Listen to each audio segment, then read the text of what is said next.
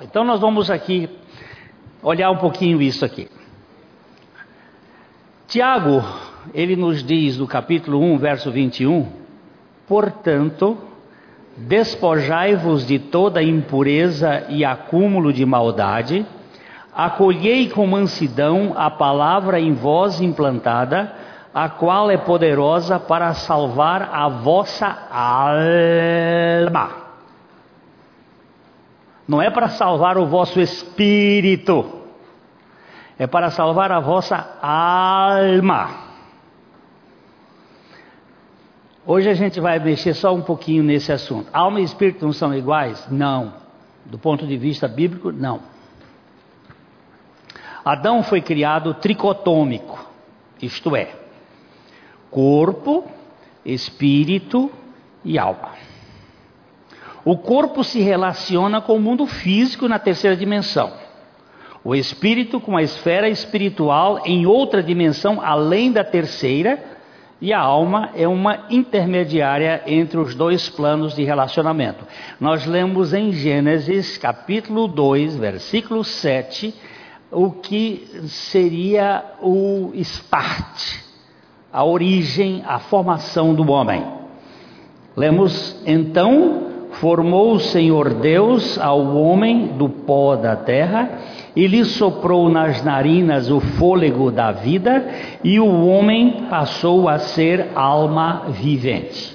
Aqui a gente percebe os, as três realidades. Primeiro, o corpo, pó, terra. Segundo, o vento, o espírito de Deus. Terceira, uma realidade composta, alma vivente. H2O, água.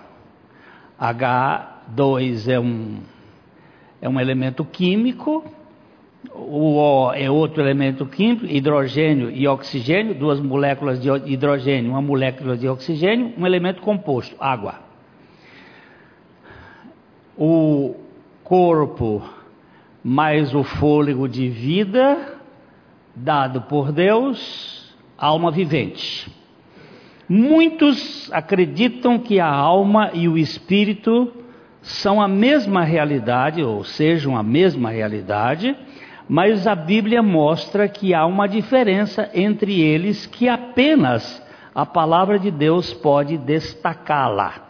E nós vemos aqui em Hebreus capítulo 4, versículo 12, esta separação, porque a palavra de Deus é viva e eficaz e mais cortante do que qualquer espada de dois gumes e penetra até ao ponto de dividir alma e espírito, juntas e medulas, e apta para discernir os pensamentos e os propósitos do coração. Aqui a gente vê algumas coisas, a palavra de Deus é viva. Ela não é vivente, uma alma humana é vivente, a palavra de Deus é viva. Alguém aqui já leu um livro de Machado de Assis? Levanta a mão bem alto, deixa eu ver. Já. É, vocês compreenderam tudo que Machado de Assis falou? Não. Precisa um ambiente cultural e precisa de história, precisa de tudo, porque Machado de Assis, lá do século XIX, falava de um jeito, um Dom Casmurro que nós às vezes lemos, precisamos de muita coisa. Agora, dá para perguntar para Machado de Assis o que é que ele queria dizer? Não dá. Por quê? Porque Machado de Assis já teve o cabo cortado. Já não tem mais o cabo Machado. Machado morreu. Mortal. A palavra do, do homem não é uma palavra viva, é uma palavra que o, o autor morre. Mas a palavra de Deus, ela é viva, porque o seu autor é vivo. É sempre.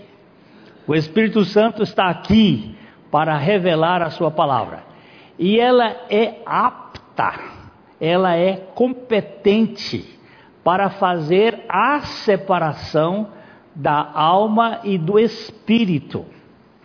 Ela consegue fazer uma uma secção. Deixa eu ver. Eu estou vendo um, um, um neurocirurgião lá atrás e eu queria ver como é que faz essa separação aí com o bisturi, né, para você não cortar o nervo aí, doutor Adel. Eu, eu vou botar você num aperto aqui, né? Como é que faz isso? Que eu, eu meto, você faz todo dia cirurgia. E como é que separa aquele negócio lá? Eu vou deixar ele falar aqui porque trata-se de uma autoridade. Nós usamos microscópio e alguns instrumentais finos para fazer isso. Para fazer a separação. Exato. E aí senão você corta. Exato. Agora, ele tem uma técnica. E tem conhecimento. E o Espírito Santo também. Ele vai separar a alma do espírito. Que nós não sabemos fazer. Obrigado. Obrigado por sua participação. Alma e espírito, gente, não é a mesma coisa. Elas são diferentes. E aqui nós temos a palavra de Deus fazendo essa separação. No, o apóstolo Paulo também vê essa distinção claramente entre alma e espírito, quando afirma em 1 Tessalonicenses 5, 23. Olha como ele diz aí: O mesmo Deus da paz vos santifique em tudo, e o vosso espírito, alma e corpo sejam conservados íntegros e irrepreensíveis na vinda de nosso Senhor Jesus Cristo. Tudo faz crer que há diversidade, sim, que são distintos. Vou dar mais um exemplo. Maria, a mãe do Senhor, a mãe de Jesus, expressa ainda esta dessemelhança ao dizer no seu cântico, registrado em Lucas 41, 46 e 47: A minha alma engrandece ao Senhor e o meu espírito se alegrou em Deus, meu Salvador. Você presta atenção que ele diz: A minha alma engrandece. É uma ideia presente e o meu espírito se alegrou. Uma ideia passada. Há uma diferença. Não nos parece aqui que alma e espírito sejam a mesma coisa. Creio que o espírito é o canal espiritual que nos liga intimamente a Deus, que é espírito, enquanto a alma nos conecta com as pessoas de modo racional e emocional.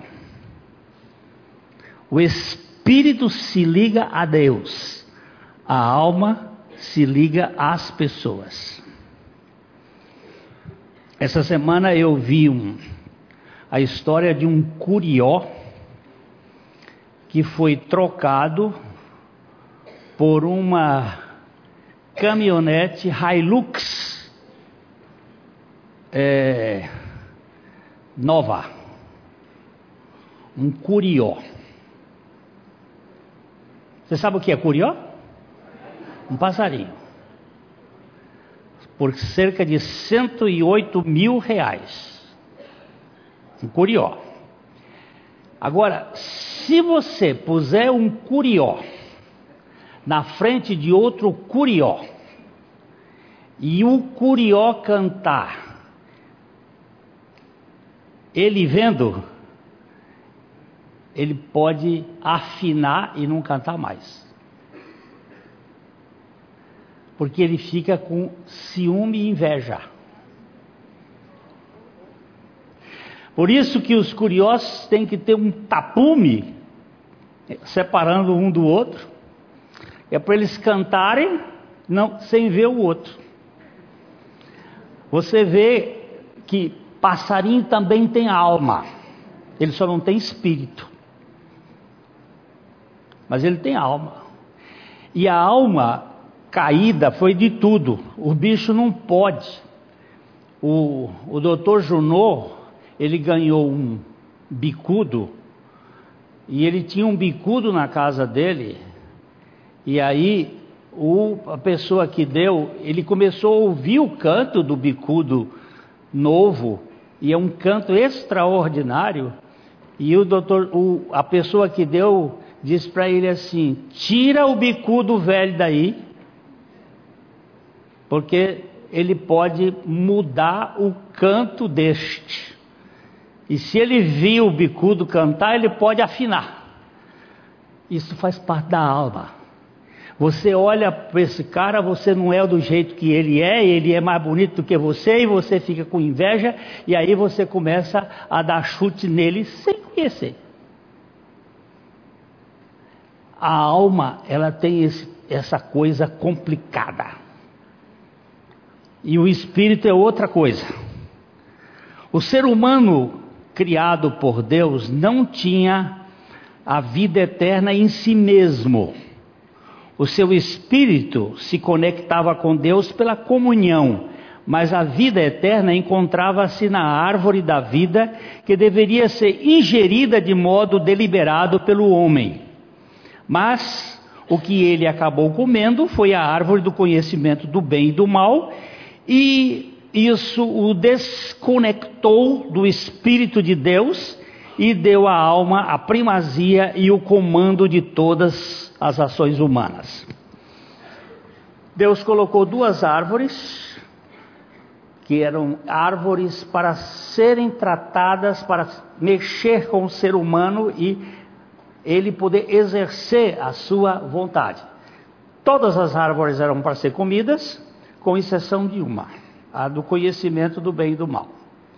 E colocou a árvore da vida no meio do jardim, e não tem proibição para ele não comer. Mas foi o desejo de ser como Deus que levou o homem a optar pela árvore do conhecimento do bem e do mal e não pela árvore da vida. E naquele momento, o que aconteceu no homem é que morreu, desconectou o seu espírito de Deus.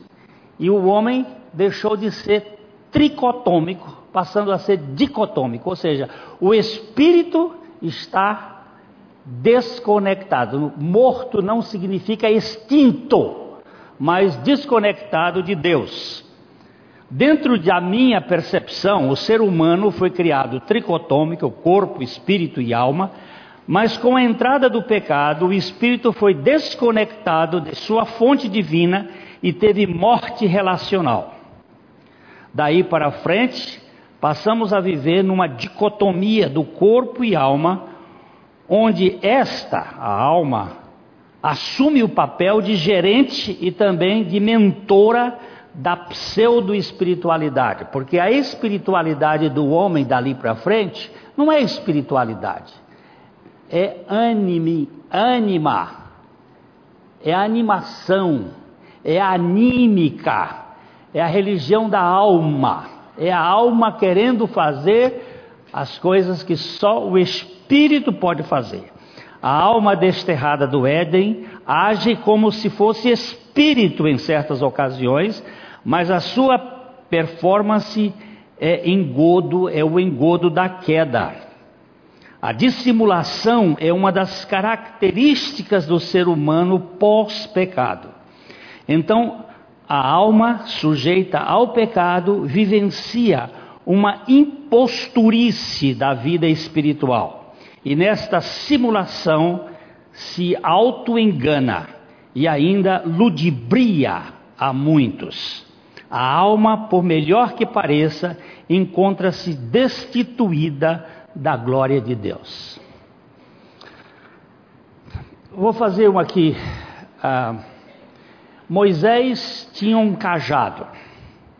Ele foi levado perante Faraó para dizer ao povo que ele, que Deus queria que o povo saísse para adorar. E Faraó disse: "Não vai".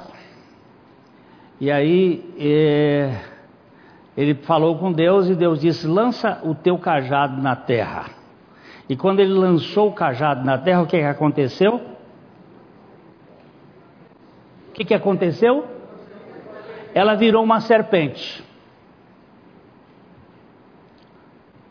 Mas tinham dois camaradas ali que resistiram a Moisés. A gente vai saber o nome deles no Novo Testamento, que chamava-se Janes e Jambres, dois alunos de Hermes Trismegisto. Hermes Trismegisto é o pai da, do poder kundalínico, do poder da serpente, do poder da alma. Ele escreveu três livros, dois deles eu me lembro, As Pimandras e os Aslépios, que são livros que falam das forças da alma, da mente. Poderes Latentes da Alma é um livro de Watchman Nee em que ele trabalha isto. A alma é poderosa, é super poderosa. Nós temos telepatia, hiperestesia, radioestesia, clarevidência. A mente é poderosa.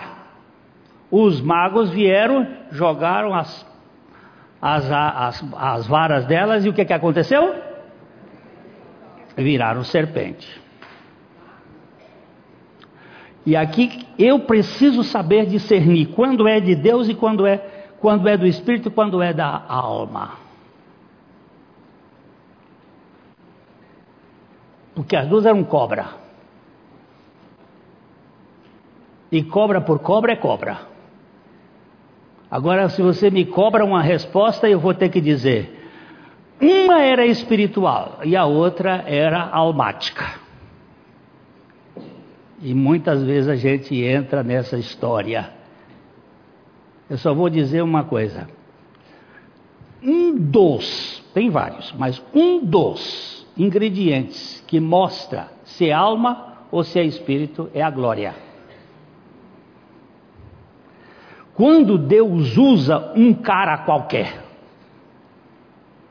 e que ele é um instrumento de Deus, e faz alguma coisa, e que é espiritual, ele sai do palco e esconde a, e não quer ver glória, a glória pertence ao Cordeiro. Quando é a alma, o sujeito pula num púlpito, numa palanca e começa a gritar: Olha aqui, eu tenho o poder, eu tenho a força, eu sou o tal. A glória vem para o bicho. Quando a glória vier para você e você assumir a glória, é alma. Quando você for instrumento de Deus e você souber que não foi você, mas sim o Espírito de Deus, você vai sair de cena. Vamos dar um exemplo? Pedro, na porta formosa do templo, vai entrando, tem um homem pedindo esmola, paralítico, há muitos anos. Chega e pede esmola. Ele bateu a mão no bolso, não tenho, mas tenho. O que, que você tem? O que tenho te dou. Em nome de Jesus, levanta e anda. O homem levantou, saiu pulando, correndo, gritando, todo mundo correu para Pedro e ele disse: Espera, espera, espera, espera. Esbarra aí. Não tem nada a ver com isso. A fé que vem pelo nome de Jesus deu a este condição para que ele tivesse. Pedro sai de cena e a glória pertence ao Cordeiro.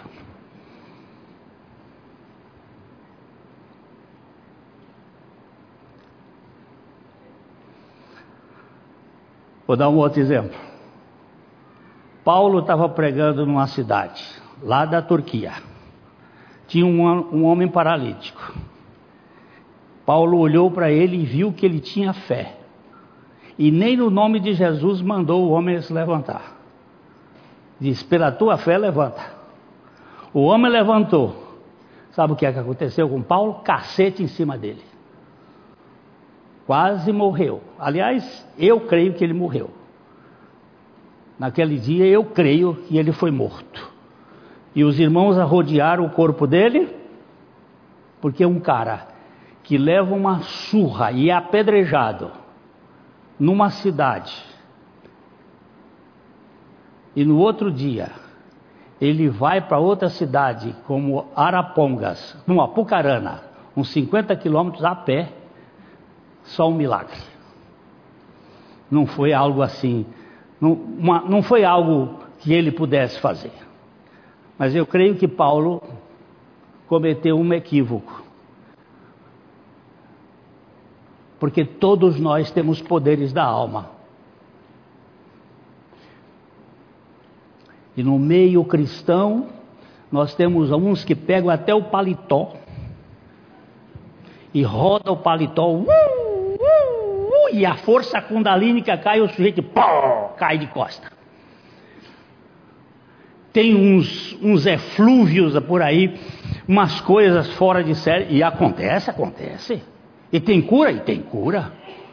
Jesus disse assim: que muitos me dirão naquele dia: Senhor, não profetizamos nós em teu nome, em teu nome não expelimos demônios, em teu nome não fizemos muitas coisas. Ele disse: Eu nunca conheci vocês, apartai-vos de mim, vós que praticais a iniquidade.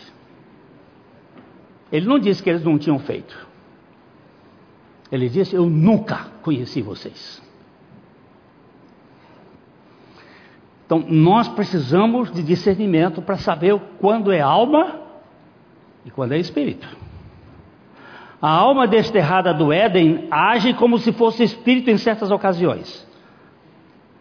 Eu já li isso aí? Assim, o sujeito caído nesta terra tem nada tem de apetite espiritual. E todo o seu envolvimento resume-se ao aqui e agora. A sua alma se deleita com o mundo e as coisas que lhe dão prazer. É evidente a sua falta de interesse por Deus e pelo seu reino, até que ela seja regenerada de modo sobrenatural por meio do Espírito Santo, sendo feito filho de Deus. Aí vem um poder de Deus e regenera o espírito. E quando esse espírito é regenerado, a alma começa o processo de salvação dela.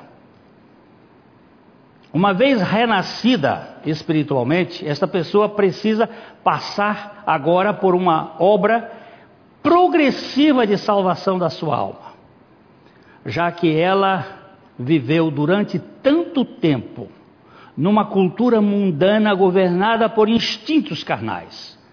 Tudo que a alma sabia era uma moral inculcada para controlar as tendências psicossomáticas. A alma caída está depravada.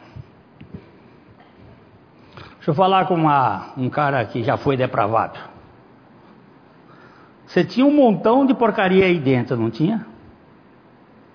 Quando você creu, eles desapareceram? Não. Eu sei disso. A pornografia ficava dentro de mim.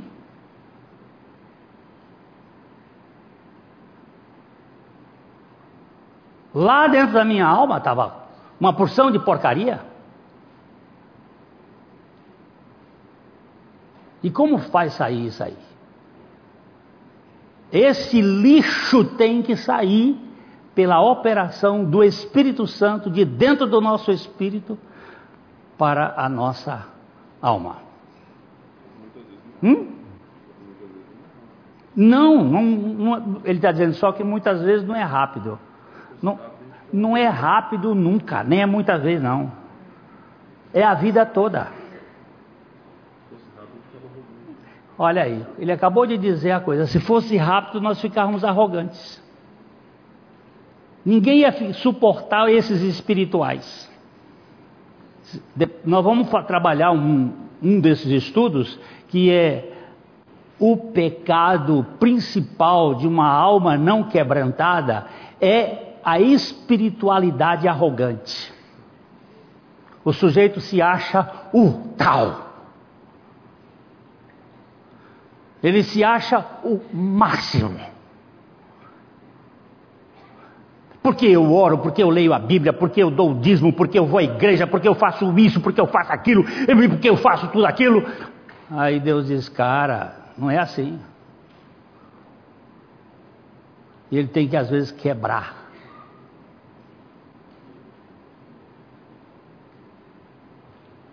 E isto é um processo. Aquilo que se chama santificação nada mais é do que a salvação da alma. O primeiro versículo aqui abordado fala de um processo que visa desmontar a acumulação do lixo moral e de todo tipo de sujeira que está em nossa memória. Trata-se do despojamento de tudo aquilo que marcou a nossa história neste mundo. Diz-nos o texto: despojando-vos de toda impureza e acúmulo de maldade, ou removendo este cultivo dos velhos costumes maliciosos, imorais e até aqueles que nos enobrecem. Eu preciso ser salvo das bondades, da moralidade, que me envaidece, que me torna soberbo.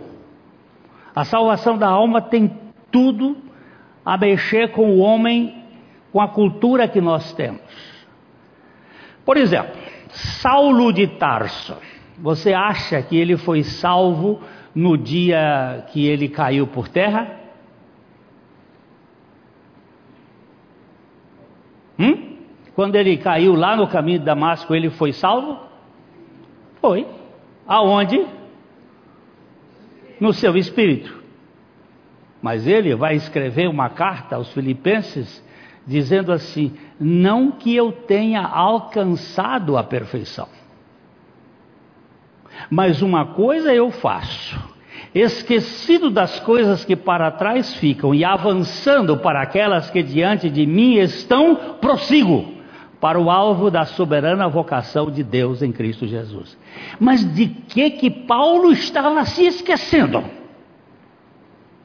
Pois segundo a lei, ele diz, quanto à justiça da lei, eu era irrepreensível.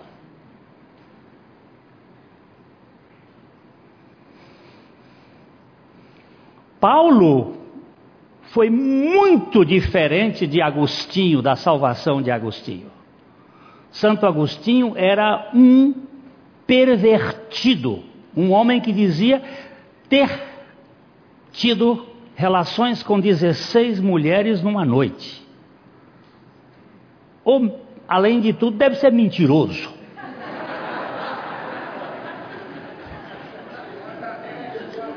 Mas um fogo que não tinha mais tamanho. Era um homem perverso, pervertido. Mas no dia que Agostinho foi convertido, a sua amante, uma delas, o procurou por Roma, ou por Milão, por três, três dias, e não o achava. Quando o achou, disse: Agostinho, onde você estava que eu te procuro há três dias? Ele disse: Eu não estou mais. Agostinho morreu. Mas de que que Agostinho se arrependeu? De tudo que não era ruim. E de que que Paulo se arrependeu? De tudo que era bom. Mas que envaidece o coração. Deixa o sujeito ensoberbecido, metido a besta desde o ventre da minha mãe, que eu sou um homem separado, mas quando aprouve ao Senhor revelar seu filho em mim, aí esse quando aprouve é a coisa preciosa. Então, a salvação da alma é um processo maravilhoso da graça de Deus. Maravilhoso.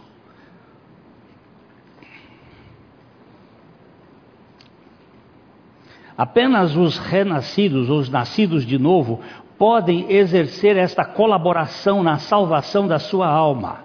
Despojar é expoliar um morto, é retirar do cadáver os seus pertences, pois ele agora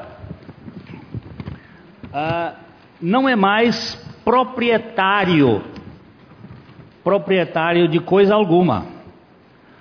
Uma vez que o velho Adão foi crucificado com Cristo, somos exortados, como novas criaturas, a retirar do caminho todo o entulho do passado, Nós lemos em Efésios 4, 22, no sentido de que, quanto ao trato passado, vos despojeis do velho homem que se corrompe segundo as concupiscências do engano. Você sabe o que é furto? Sabe o que é furto? Doutor, o que é furto?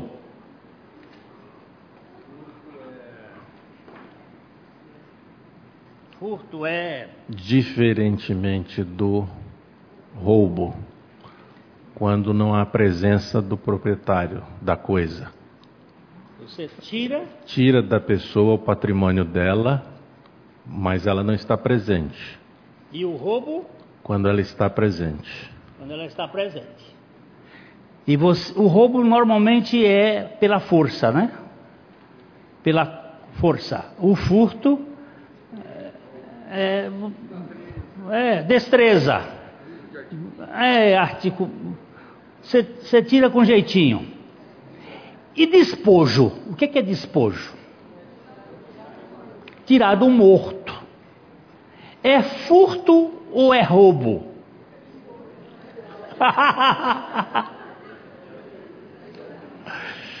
Tanto é que os despojos de guerra eram as grandes riquezas que as nações apanhavam. E aí tem uma discussão jurídica sobre esse assunto. Só depois do século XX é que o despojo foi considerado roubo ou furto. Mas não era. Porque despojo é tirar de alguém que já não é dono. Nós temos um caso muito triste aqui de uma moça lindíssima, lindíssima, de uma família próxima, de uma cidade próxima aqui. Essa moça ia para um casamento numa outra cidade do estado de São Paulo e vestida com casaco de vison para aquele dia, num mês frio, com todas as joias, ela teve um acidente na, numa estrada federal e ela morreu instantaneamente. O, o seu BMW entrou no fundo de um caminhão e ela morreu. E quando um amigo nosso foi lá para uh, identificar, a família pediu e ela estava coberta de jornais, completamente nua. Eles tinham levado, inclusive, as roupas íntimas da moça, todas as joias, tudo, tudo, tudo.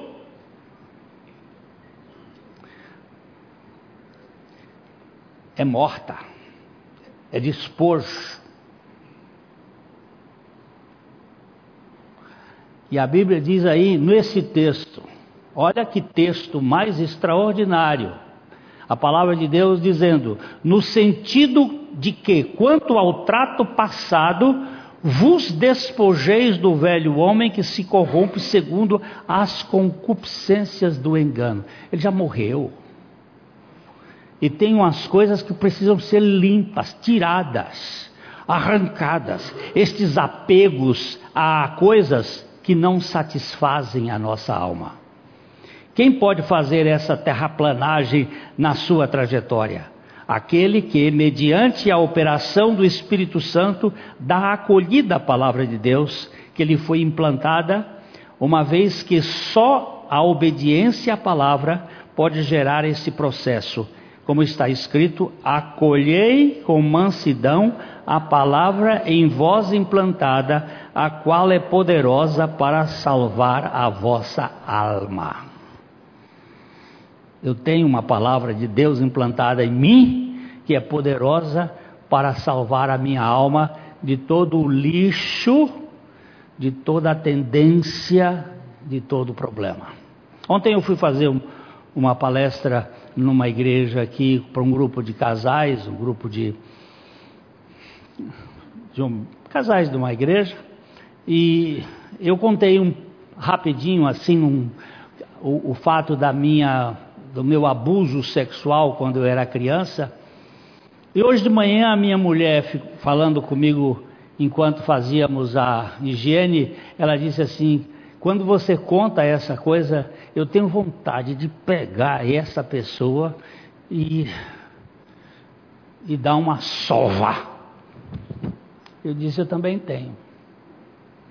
Mas eu não tenho opção. A minha opção é perdoá-lo. E até cheguei a dizer para ela: se eu souber que alguém vai fazer isso com meu neto, eu mato. A, de, a autodefesa da alma está lá. Por isso eu preciso do morrer de Jesus diariamente, para que a vida de Jesus se manifeste em meu corpo mortal. Eu nunca posso dizer, é, a minha alma está salva porque isso vai ser arrogância. Minha alma está em processo de salvação e quebrantamento. Esse alojamento na palavra com mansidão nos capacita a desempenhar aquilo que redunda em nossa libertação do amontoado de resíduos sórdidos de nosso passado. Todo crente tem em si o poder do Espírito Santo para esta tarefa de desalojamento de tudo aquilo que compromete o seu processo de santificação. Nós temos esse poder dentro de nós. O Senhor colocou a Sua palavra, o seu Espírito, o Senhor Jesus. O apóstolo Pedro faz a seguinte afirmação em 1 Pedro, capítulo 2, de 1 a 3. Despojando-vos, portanto, de toda maldade e dolo, de hipocrisia e invejas, de toda sorte de maledicências, desejos ardentes, e desejai ardentemente, como crianças recém-nascidas, o genuíno leite espiritual, para que por ele vos seja dado crescimento para a salvação se é que já tendes a experiência de que o Senhor é bondoso. Onde é que eu tenho a experiência de que o Senhor é bondoso? No meu espírito. E agora ele está dizendo: portanto, despojai-vos de toda maldade e dolo. Quando é que o curió vai ouvir o outro curió e vai cantar e não vai afinar? Quando a alma dele for liberta da mania de querer ser o melhor, o maior, o curió do tempo. E aí isto só pode ser feito pela substituição de Jesus Cristo. Como no, Jesus não morreu por curió, ele morreu por qualquer um de nós, e agora nós vamos ter que experimentar a vida de Cristo no nosso espírito para a nossa alma. Deixa só tentar lembrar aqui. Ó aqui. Aqui é o espírito, aqui é a alma, aqui é o corpo. O corpo e a alma, o corpo e a alma forma a nossa natureza terrena. O espírito é a nossa, era a nossa natureza espiritual que morreu. Agora Jesus veio morar aqui em cima. E eu não posso atentar às coisas que eu vejo, porque as coisas que eu vejo são temporais, e as que eu não vejo são eternas. Aqui em cima eu estou assentado nos lugares celestiais em Cristo Jesus, aqui. Mas aqui eu estou conversando com vocês e a minha alma e o meu corpo estão tendo problemas. Quando Jesus morreu lá na cruz, houve um episódio significativo. O véu do templo se rasgou. Nós tínhamos o santo, o santíssimo, o santo e o átrio. Quando rasgou, rasgou separando o santíssimo do santo. E aqui passou a ser uma coisa só. A luz do santo passa para o santo. A luz do santíssimo passa para o santo. A santidade do Santíssimo passa para o santo. E aqui passa a ter uma relação. Quando rasgou o, tempo, o véu, isso aqui significa o Espírito agora, e o Espírito de Deus agora, vem para a nossa alma, para curar a nossa alma das feridas e para que nós sejamos libertos de nossa história pelo poder do Espírito Santo. Isso chama salvação da alma, chama santificação, como você quiser. Quem tem a palavra de Deus implantada em si mesmo, pelo Espírito Santo, ao experimentar a sua morte e ressurreição com Cristo, tem as condições de desejar, como a criança recém-nascida, o verdadeiro leite espiritual que é a palavra de Deus. Ontem eu estava falando para aqueles casais e lembrando deles o seguinte: quando uma mãe amamenta uma criança, ela produz 340 microelementos necessários para a alimentação da célula da criança. Toda vez, uma gotinha de, de leite materno. Primeiro alimento do mundo. Primeiro, número um, leite materno. Número dois, ovo.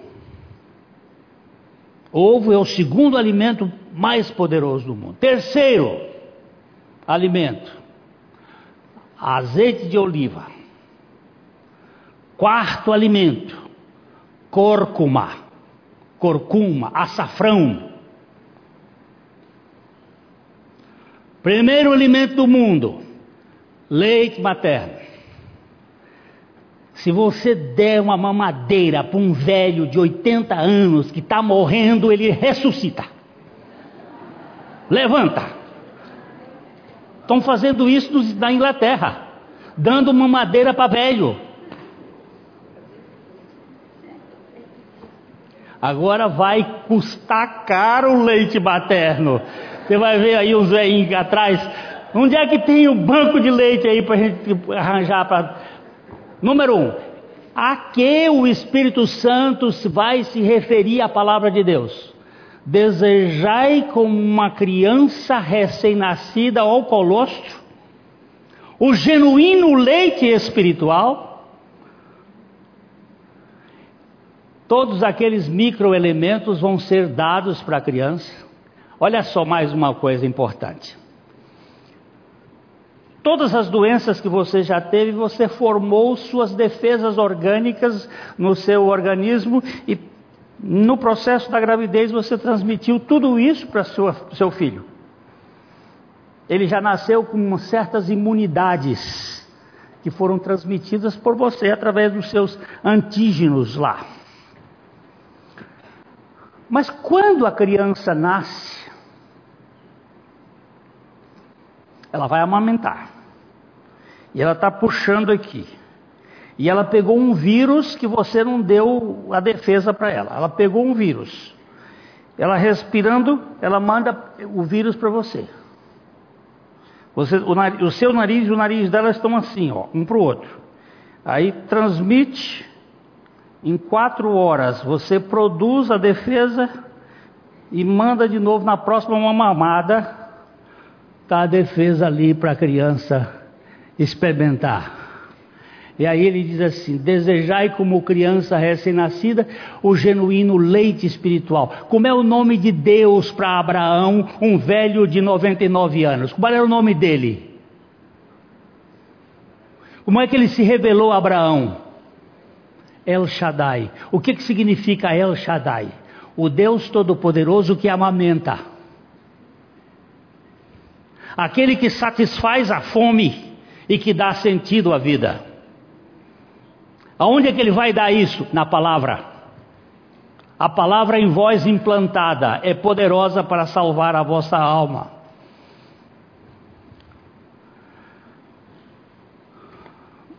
Porém, é bom que se diga: esta colaboração do crente com a operação feita por Deus através da sua graça também é um processo gracioso movido pelo Espírito Santo. Aqui nós temos em Romanos 8,13: Porque se de segundo a carne, caminhais para a morte, mas se pelo Espírito mortificardes os feitos do corpo, certamente vivereis.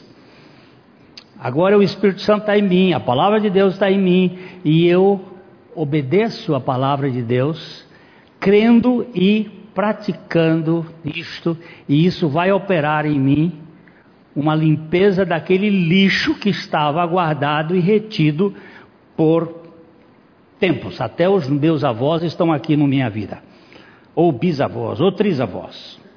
A pura verdade é esta: tudo na vida cristã, de A a Z, é pela graça. Não é apenas a justificação que é pela graça, mas também a santificação. Tudo é feito por Deus, tudo é feito para Deus. Nós lemos em Filipenses 2,13: porque Deus é quem efetua em vós tanto querer como realizar, segundo a sua boa vontade. Porém, isto não significa passividade. Deus faz tudo, mas me faz fazer tudo. Aqui tem uma frase que nós colocamos de Jonathan Edwards, um homem de Deus maravilhoso, foi reitor da Universidade de Harvard na época, e um homem que resolveu tomar a vacina da. Essa que vem do ubre da vaca, como é que chama? Que você, é, você se defende quando você tira o leite da vaca. É, varíola. Ele tomou o veneno da, da varíola, o que faz a varíola, acabou morrendo disto.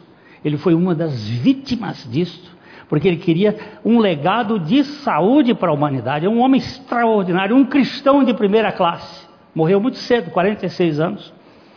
E ele diz uma coisa assim: na graça eficaz, nós não somos meramente passivos, nem ainda Deus faz uma parte e nós o resto.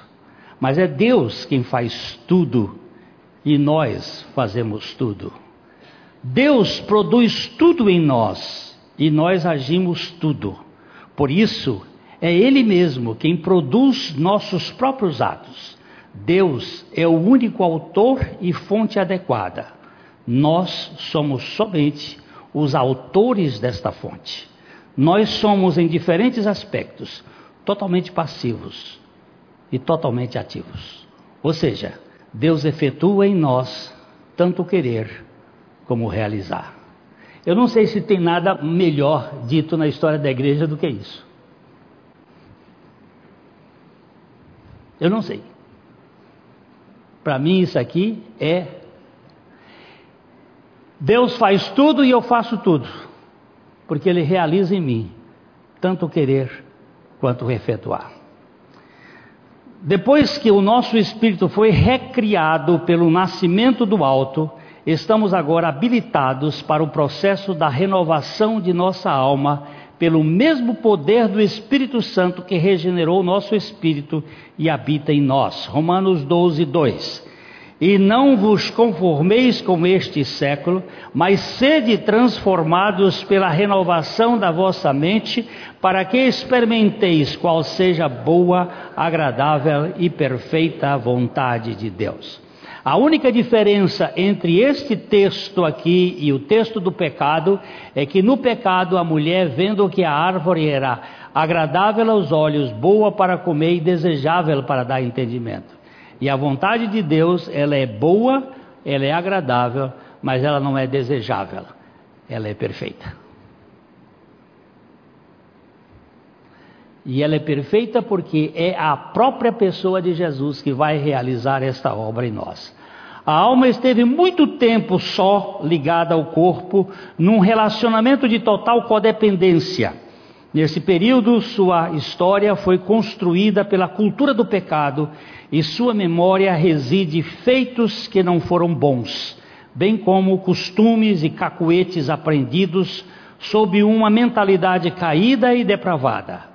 A alma do regenerado ainda tem um sotaque de outra linguagem, portanto, será preciso uma transformação em sua articulação. Aquilo que eu aprendi. De vez em quando uma pessoa me pergunta assim: o senhor é nordestino? Eu morei no Nordeste, eu nasci no Piauí, fiquei até os 17 anos. Quase 12 anos no Rio de Janeiro, 43 aqui em Londrina.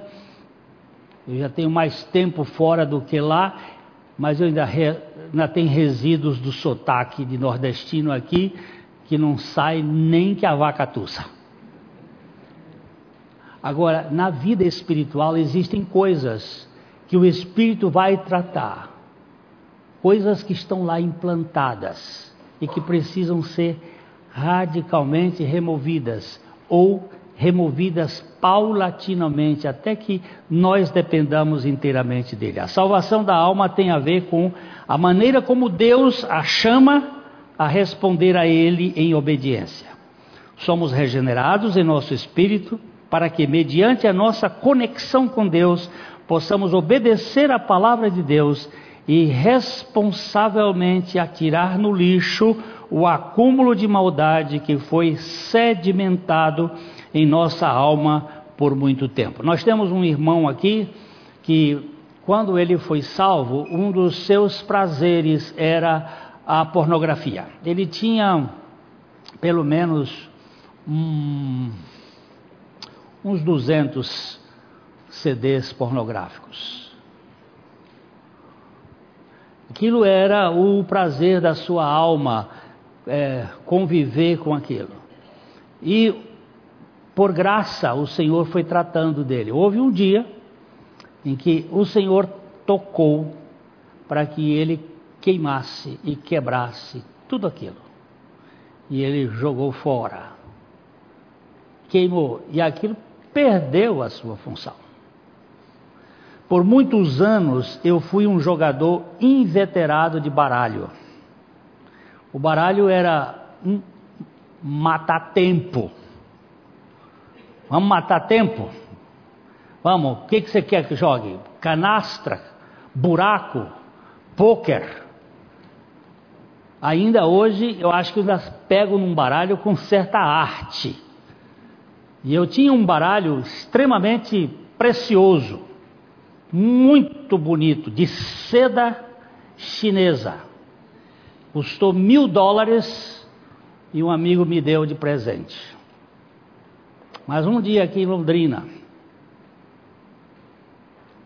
nós estávamos lá na, naquele clube da, dos funcionários da prefeitura, como é que chama ali, perto de casa? A, AFML. Tínhamos uns quatro irmãos ali, faltou um. Glênio, vem jogar aqui um baralhinho, vamos. Quando eu joguei assim, a Edo Viges, uma irmã que era aqui da igreja, virou e disse assim: Pastor,